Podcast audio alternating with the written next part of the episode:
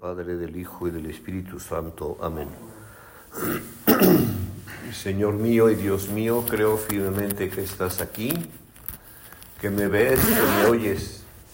Te adoro con profunda reverencia. Te pido perdón de mis pecados y gracia para hacer con fruto este rato de oración.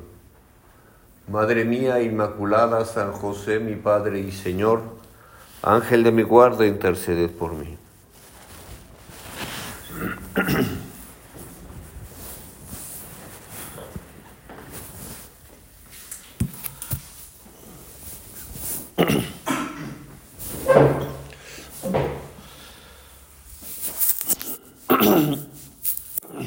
En este día que la iglesia nos presenta aquella escena tan tremenda que, sucede en la vida de nuestro Señor Jesucristo, que es el martirio de los santos inocentes. Seguramente cuando éramos niños y nos dieron nuestras clases de primera, de primera comunión y conocimos esta escena del Evangelio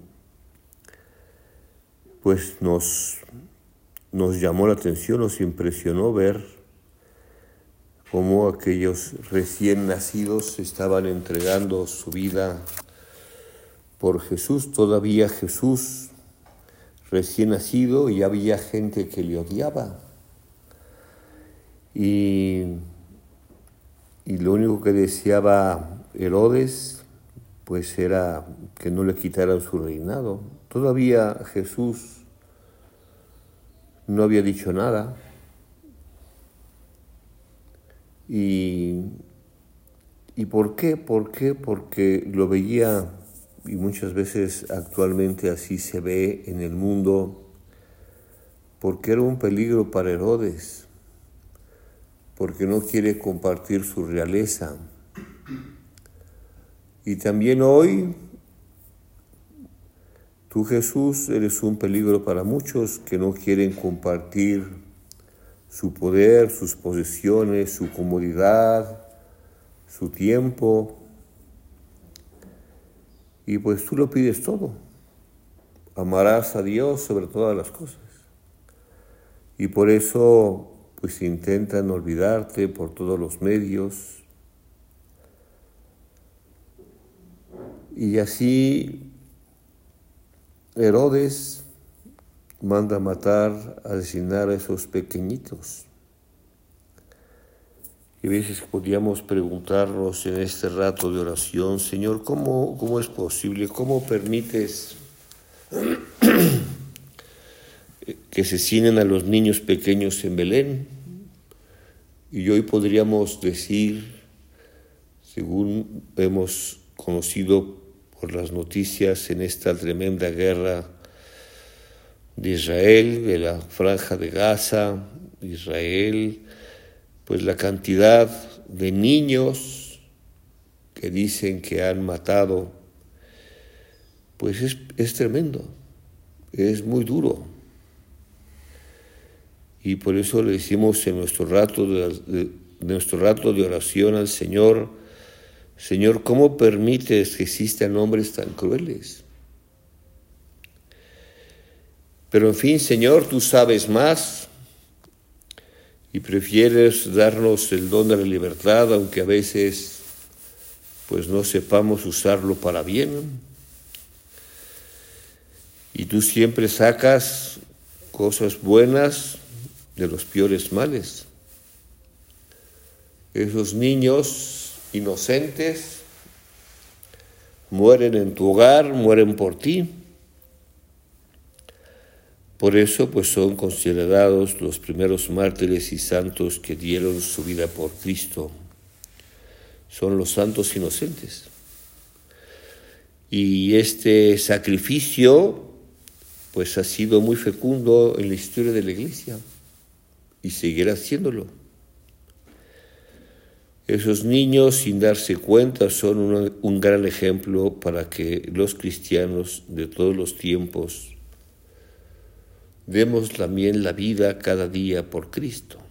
Te confesemos delante de los hombres, no con nuestra propia sangre, sino con nuestra vida, con nuestra palabra, con ser buenos cristianos, con ser personas que se conozca por nuestras obras que somos hijos de Dios, que, que queremos parecernos a Jesucristo en nuestra vida diaria. Se cuenta aquel punto de camino en la vida de San José María que refleja pues esta idea de ser otro Cristo en la vida diaria, cuando él era sacerdote joven por los años 30 y que tenía que atender pastoralmente a muchas almas, hacía unos recorridos a pie bastante largos para atender enfermos. En una ocasión iba él y acostumbraba, era posible entonces ir leyendo el Evangelio por la calle caminando, ¿verdad? Y desde una obra que se estaba construyendo, un, un, un albañil, un trabajador, ¿verdad? ¿verdad? Le dice, mira, este va leyendo la vida de Cristo.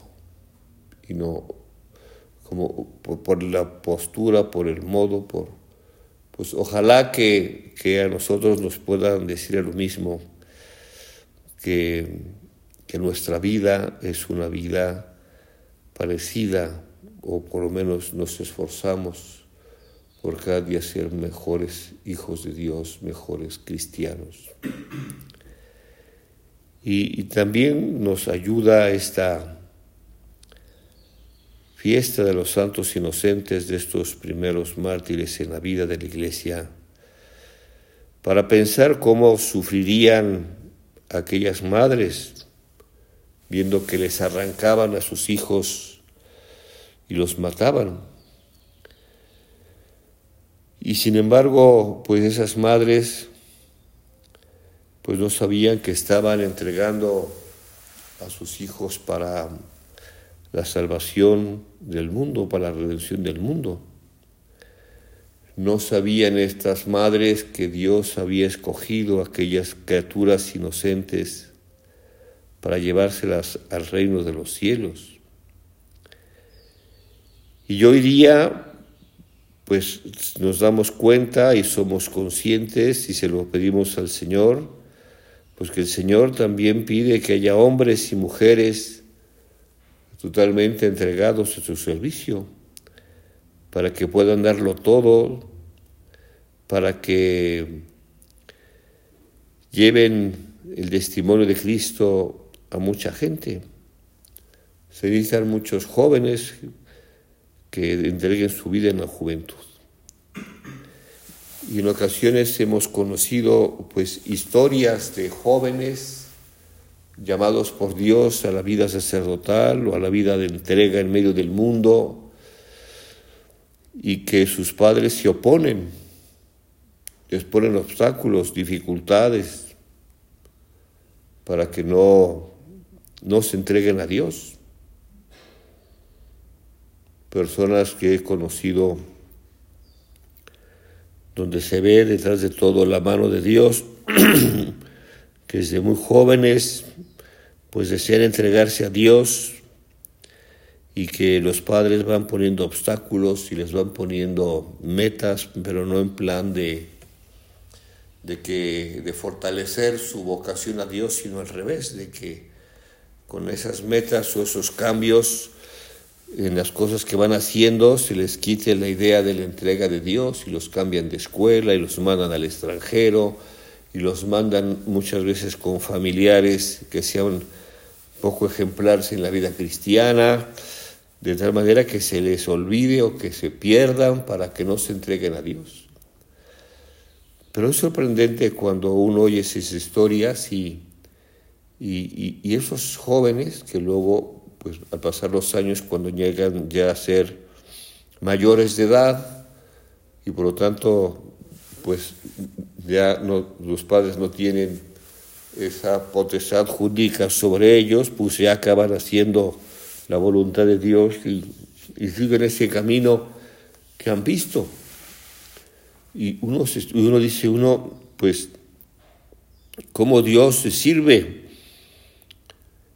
y, pero también como los padres, pues, por envidia o por lo que quiera, uno pensar, pues, van poniendo unos obstáculos que, que impiden que que esas almas se entreguen a Dios, que esas almas se den. Por eso en el catecismo de la iglesia se dice, los padres deben acoger y respetar con alegría y acción de gracias el llamamiento del Señor a uno de sus hijos para que le siga en la virginidad por el reino. La iglesia lo dice. El catecismo, los padres deben acoger y respetar con alegría y acción de gracias el llamamiento del Señor a uno de sus hijos para que le siga en la virginidad por el reino. Y decía San José María con fuerza, decía, me gustaría gritar al oído de tantos, de tantas y de tantos. No es sacrificio entregar los hijos al servicio de Dios. Decía, bueno, es sacrificio gustoso. Aunque salte alguna lágrima si hay que, así sucede, porque hay amor, ¿no? Cuando un hijo se entrega a Dios y se lo, lo hace de manera siendo joven y se, deja a la casa de sus padres, pues es lógico, pero hay, cuando hay una vida cristiana donde los padres tienen fe, pues lo ven de esa manera. ¿Qué es lo que quiere un buen padre, una buena madre de sus hijos? Pues lo que quiere es lo mejor.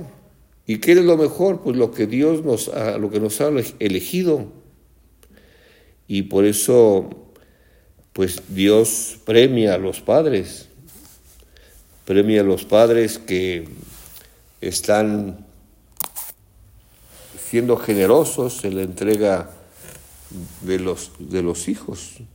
Y tenemos que recordar pues que los padres de familia pues no son los dueños de los hijos, cada hijo es un don de Dios, es una gracia especial y, por lo tanto pues administran o Dios les da ese don para educarlos cristianamente. Y son las familias, está comprobado que cuando los padres saben ser generosos, lo que Dios les ha dado, en este caso lo que más aman, que son sus hijos, y se los entregan a Dios, pues son los padres más felices. Y hoy le pedimos al Señor pues que esta manifestación de generosidad, de vida cristiana que todos los cristianos debemos de tener para cumplir la voluntad de Dios para darnos, pues sea una realidad en la vida de la iglesia, los bautizados. Que no se pongan unos obstáculos que en ocasiones pues van en contra de, de lo que Dios pide a unos padres a la entrega de sus hijos. No quiero yo decir que los padres no sean responsables de ver dónde van sus hijos, pero sí que si se dan cuenta que es una llamada, que es una entrega, pues que de verdad estén dispuestos. ¿Y qué pasa con estos inocentes, este martirio de los inocentes?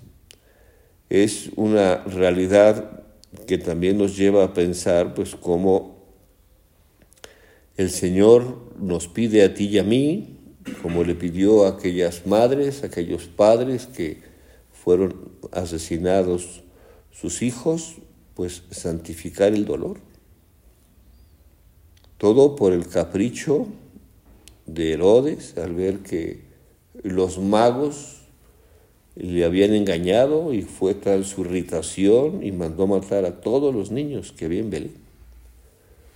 ¿Cuántos niños podría haber en esa comarca mataba niños de dos años para abajo, para que no se le escapara ninguno. Y, y, no es fácil, no es fácil, lo sabemos muy bien, le decimos a Jesús ahora que pues no es fácil explicar el sufrimiento y que, que el dolor que Dios permite en nuestras vidas y en mucha gente, en muchos inocentes, pues muchas veces no lo entendemos.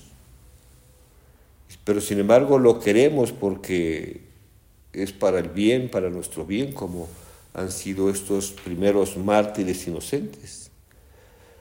Por eso, pensar que aunque nos pueda parecer a primera, vez, a primera vista este sufrimiento inútil e injusto de los santos inocentes, de unos niños que dan su vida por una persona que aún ni conocen, pues ha dado tanto fruto.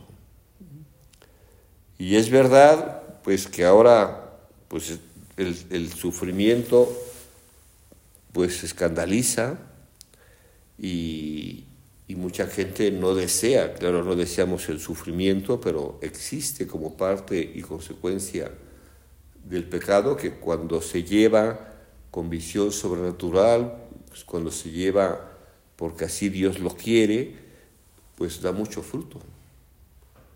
Cuando rechazamos el dolor, cuando no lo aceptamos, cuántas almas puede haber familiares muy cercanos que ante una enfermedad dura, difícil, no la aceptan, la reclaman a Dios, no llevan la cruz con alegría, pues sufren mucho.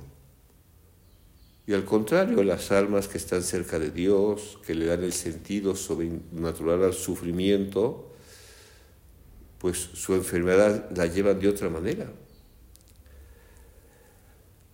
Podríamos preguntarnos, Señor, ¿por qué no evitas tanto dolor, tanto dolor aparentemente inútil como pues lo, lo estamos viviendo en este siglo. Y no digamos el siglo pasado, de tantas muertes, tantos sufrimientos, tantas guerras, ¿no? Y bueno, pues el dolor es un misterio, pero pues sabemos los cristianos con fe, como tú y como yo, saber descubrir en la oscuridad del sufrimiento puede ser propio o de algún familiar, pues que está la mano amorosa y providencial de nuestro Padre Dios, que nos hace participar de su dulce cruz. Y Dios sabe más. Dios sabe más y Dios permite por qué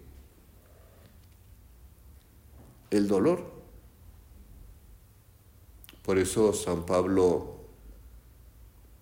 en, su predicación a los primeros cristianos de Roma, que también dieron su vida por Cristo, pues usó esas palabras que siempre debemos de llevar en nuestro corazón cuando nos encontremos con el dolor. Para los que aman a Dios, todas las cosas son para bien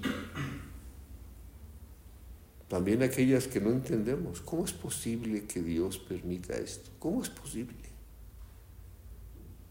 No tiene explicación.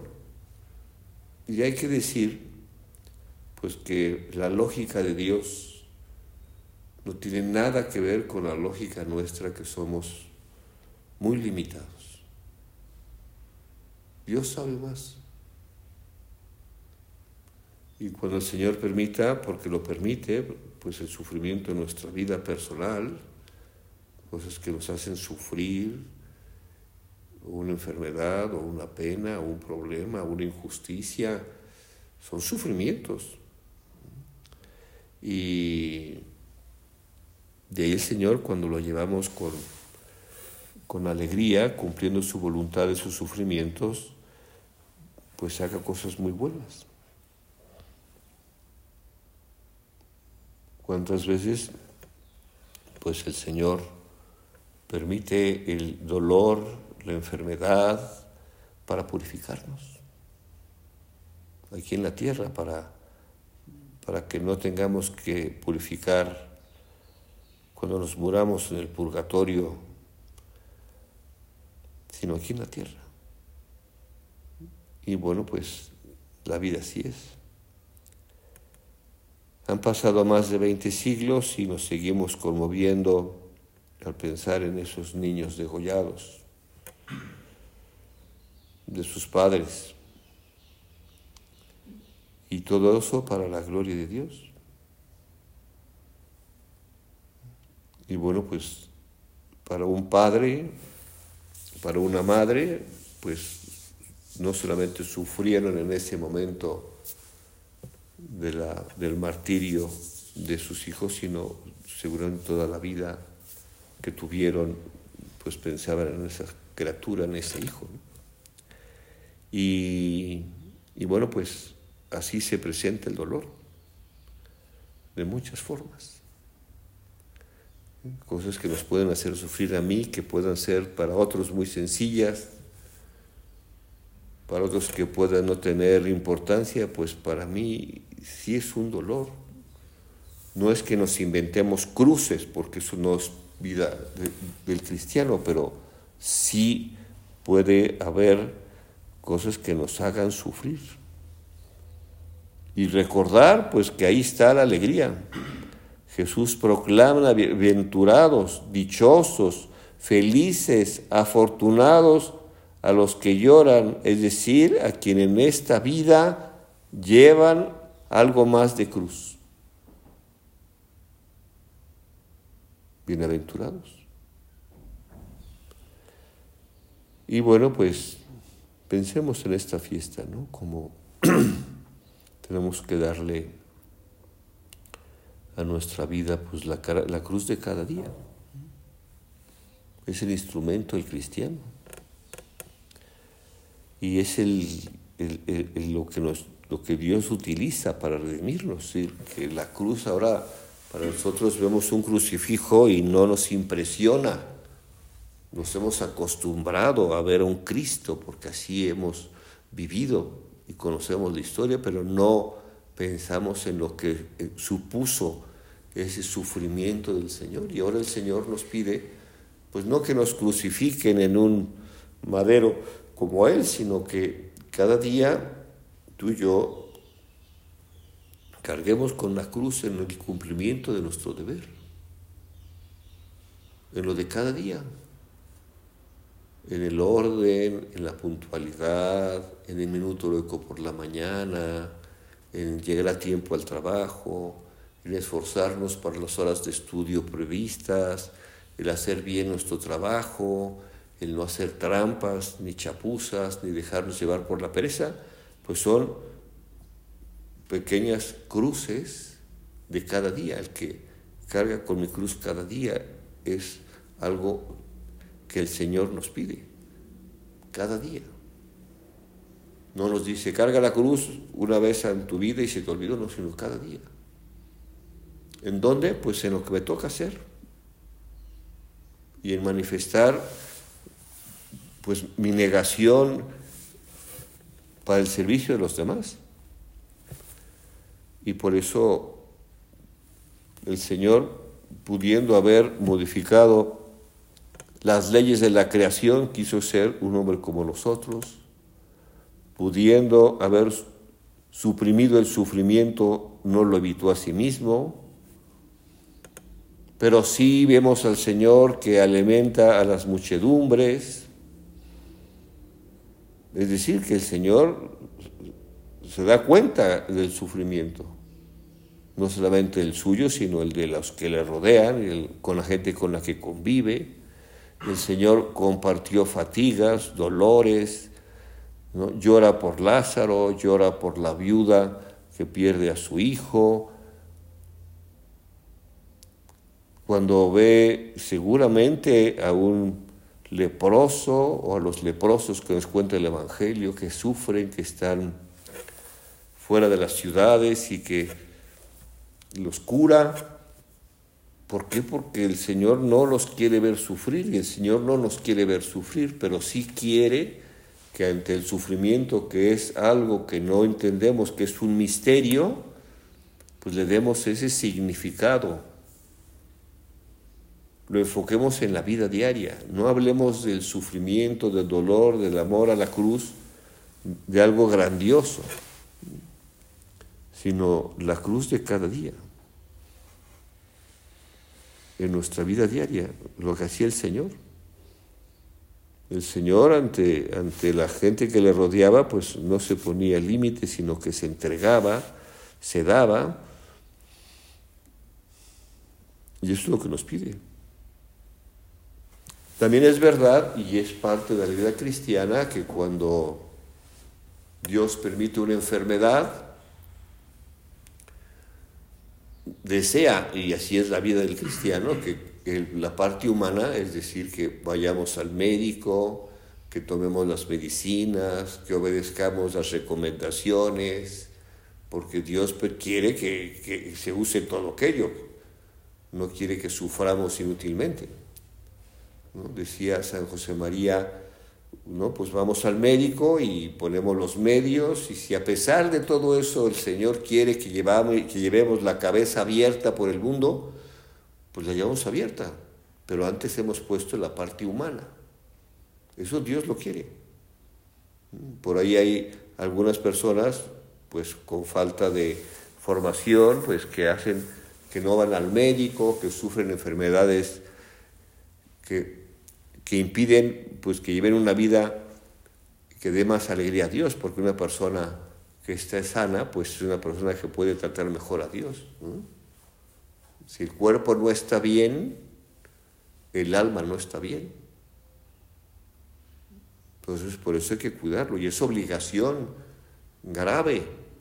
Si yo tengo una enfermedad y puedo mm, curarme o puedo poner medios, pero por comodidad o por teorías absurdas que luego se nos pueden meter en la cabeza, no ponemos los medios, pues no estamos administrando bien nuestro cuerpo que Dios nos ha dado para cuidarlo, para que esté bien, para ayudar a los demás, para trabajar para su gloria.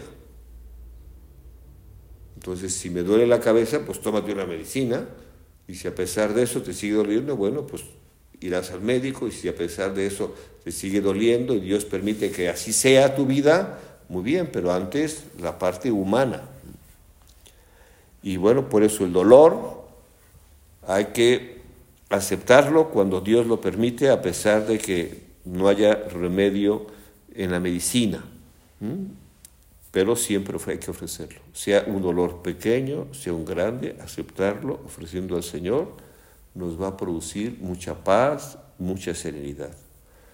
Cuando no se acepta, pues entonces el alma queda desentonada, hay una rebeldía y pues eso no funciona. Por eso, pues ante la cruz, la que sea, la pequeña o no tan pequeña, pues aceptarla, cargarla con alegría. El Señor nos envía pues esos pequeños sufrimientos o no tan pequeños para purificar.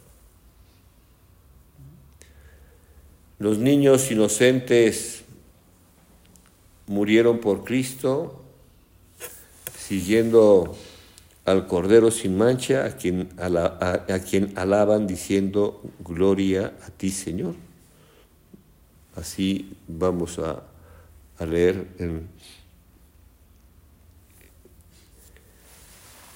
en la misa, en la oración introductoria, pues alaban a Dios, alaban a Dios. Pues vamos a terminar nuestra oración y pensemos en María junto a la cruz. Ella nos enseña a ofrecer nuestros dolores y sufrimientos, a tener comprensión por los que sufren. Y le pedimos, Madre mía, que tú y yo sepamos santificar el dolor, uniéndonos a tu Hijo. Y bueno, pues hay que pedirle así a los santos inocentes que hoy celebramos, que nos ayuden a amar la mortificación, el sacrificio voluntario, a ofrecer el dolor, y, y ayudar a los que sufren, visitar a los que sufren, darles consuelo, darles visitas. ¿Cuántas almas están solas en el mundo con enfermedades? Solas. Y si conocemos alguna, pues visitarla, ayudarla. ¿Qué necesita? ¿Qué no puede hacer y yo sí puedo hacer por ella? Pues esa es la vida del cristiano. Por eso, Madre mía, danos esa fortaleza que manifiestas al pie de la cruz para amar con alegría y buen humor el sacrificio, la enfermedad, el dolor que tú deseas en nuestra vida y en la vida de los que amamos. Te damos gracias, Dios mío, por los buenos propósitos, afectos e inspiraciones que me has comunicado en esta meditación. Te pido ayuda para ponerlos por obra. Madre mía Inmaculada, San José mi Padre y Señor, Ángel de mi guarda, interceded por mí.